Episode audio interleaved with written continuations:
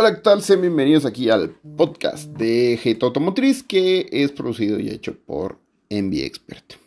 Está interesante la idea. Eh, el día de hoy vamos a platicar de. Tuve la oportunidad de manejar la GLB 35, eh, no una, varias veces. Y he manejado, creo que las dos versiones, aparte de esa que se ven en México de la GLB. Entonces, vamos a platicar de este tema de la GLB 35 ¿Y por qué tiene ese este título del podcast? De que es el mejor SUV deportivo, pero es el peor SUV familiar. Y yo sé que algunos van a decir, o sea, ¿cómo lo defiendes y no lo defiendes? Bueno, platiquemos de lo primero. Eh, platiquemos de la gama completa de la GLB. Ok, la GLB en cualquiera de sus versiones, hasta donde tengo conocimiento, sé y he visto, porque en las en, uno de los sellos de la puerta lo dice, es hecha en México, en Aguascalientes. Y platiquemos, así que hagámosle todo un background histórico al tema de esa planta. Eh, la planta de Aguascalientes no está en la Ciudad de México, está en México al norte del país, cercano a Zacatecas, cercano a San Luis Potosí, o sea, como una referencia. Ok, eh, Nissan puso ahí dos plantas y lo que ha hecho es alrededor invitar también a sus proveedores a que pongan plantas o a las industrias que están alrededor que también provean soluciones de lo que ellos necesitan. Un ejemplo es al lado de una de las plantas de Nissan está Yatco, que es la que provee las transmisiones CBT automáticas y por eso es que este, Mercedes, claro, Nissan se hizo uno de los reyes de estos tipos de cajas CBT automáticas que no se sienten los cambios. ¿Ok?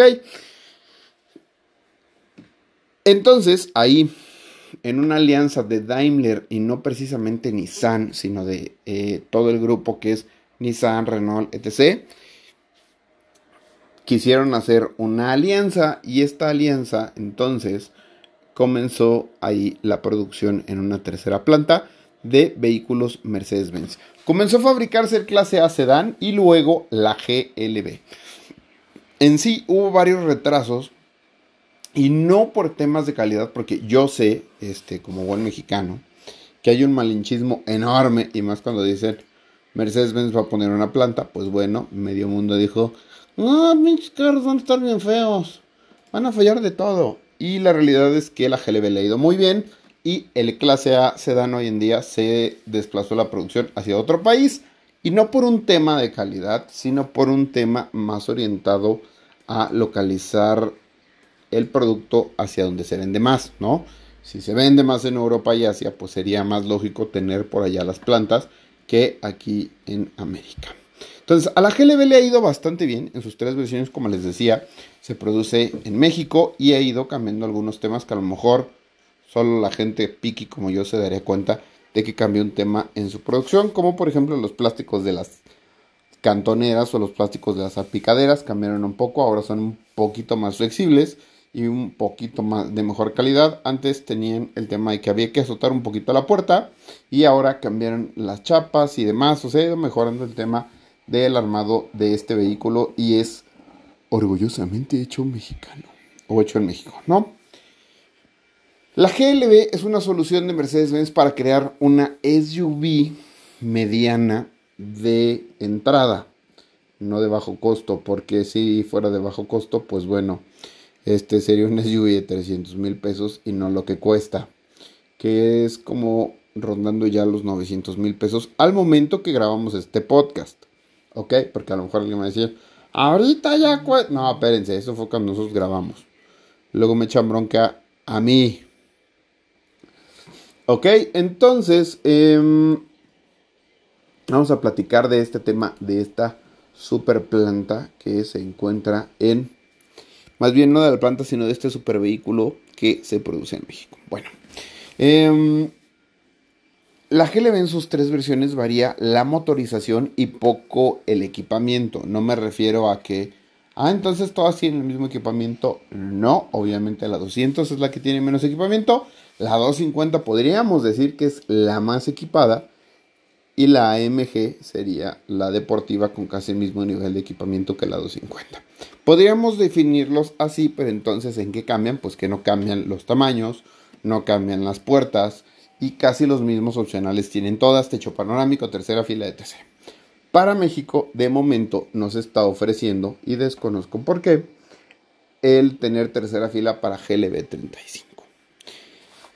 Entonces, también como es un nuevo modelo y trae este tema de MBUX con la pantalla corrida y demás, le ha ido muchísimo mejor a la GLB que a la GLC y también porque cuesta por debajo de un millón de pesos, cosa que pues es un sueño para la GLC.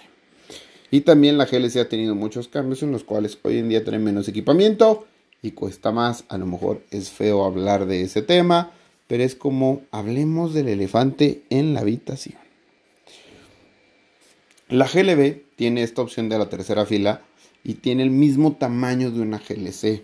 Entonces está pensada para ser un vehículo más familiar. Efectivamente, hasta inclusive las sensaciones que te da son más de una SUV que de un vehículo un poquito más sedán, que eso lo tendríamos un poco en la GLC. La suspensión es más dura, los acabados son mejores, pero es esta sensación de un clase C SUV en el caso de la GLC y la GLB sí se siente más como una evolución del chasis de la carrocería de la GLA. Entonces GLB 35 es la versión deportiva AMG y es al momento de nuevo de grabar este podcast la versión más deportiva que no solo se puede conseguir en México, sino a nivel mundial. ¿A qué me refiero? ¿Quieres una versión más deportiva de GLB? No hay nada más arriba que la GLB 35. ¿Ok? Una vez explicado y entendido eso, pasemos a hablar de los números. Es un motor de 2.0 litros de 306 caballos con el sistema de tracción de las cuatro ruedas que trae el mismo A35 y A35 CLA. A35 Sedan, perdón, CLA 35 y GLA 35 que no se comercializa en nuestro país. Al tener este mismo motor y el mismo sistema de tracción en las cuatro ruedas, hace que el vehículo se maneje muy, muy bien en situaciones que lo pones en Sport Plus, hasta inclusive la manera en cómo reacciona el motor, cómo acelera y demás es muy buena. Es por eso que tiene el título del podcast. Como vehículo deportivo o SUV deportiva, me encanta más la GLB que la GLC 43 y obviamente sería más rápido, estoy seguro, en una situación de pista una GLC 43 que una GLB 35, pero un ejemplo es GLC 43 en una zona de topes de esos que son pequeños, pero como son jodones para la suspensión porque tienes que pasar lento, nos costaría más trabajo pasar sin sentir esas sensaciones en una GLC 43 que en una GLB 35 porque la suspensión es un poquito más blanda y un poquito más amistoso con los que vamos adentro. Ese es uno de esos pequeñísimos detalles que hacen que la GLB 35 pues tenga una desventaja en contra de su hermano, que no es su rival, la GLC 43, porque obviamente tiene más potencia. Otra de las cosas que nos encantaron de la GLB 35 es el manejo, porque es bastante dinámico por el nuevo sistema de tracción en las cuatro ruedas el motor acelera bastante fuerte y hasta inclusive empiezas a llevarlo un poquito más lejos en las curvas. Y yo sé que algunos dirán más lejos, o sea, tiendes a tomarte más libertades en las curvas con este vehículo que con una GLC normal o con una GLB 200 porque te das cuenta que a lo mejor la suspensión no te ayuda, pero el sistema de tracción en las cuatro ruedas te va ayudando bastante más esto hace que sea un vehículo muy divertido que en realidad yo les recomendaría a cualquiera que compre sobre alguna otra opción. Entonces, ¿qué hace mal el GLB35? Pues la parte de ser un vehículo familiar. Uno, eh, trae llanta de refacción en la cajuela y si no trajera, trae compresor y sellador y trae una llanta más deportiva, una llanta más suave y por lo mismo lo vuelve un vehículo un poco impráctico para el tema familiar. Dos, no hay posibilidad de pedir tercera fila. Demonios. Entonces, esta parte de lo que nos gustaba de la GLB, de ser un vehículo familiar, pues también la pierde. Entonces, dentro del concepto que vende GLB, es la peor GLB. Del concepto que vende AMG, es muy buena AMG. Entonces, sí está un poco complicado el poder definir la GLB 35 y poder decir, sí, no, es que es increíble, eh, yo te la recomiendo si quieres, si quieres una SUV deportiva y que tenga todavía ese confort y que aparte de todo no sea tan cara como millón y medio como la GLC 43, la GLB 35 está en ese punto. El motor hasta inclusive suena mejor que el de la GLC 43 porque tiene el paquete del sistema de sonido hacia el escape. Entonces es una camioneta mejor lograda y que yo esperaría que en el futuro, en la siguiente generación de GLC AMG, que podría ser en dos años, esto entonces comience a suceder en la GLC porque es muy buen SUV, tanto que está desplazando a la GLC.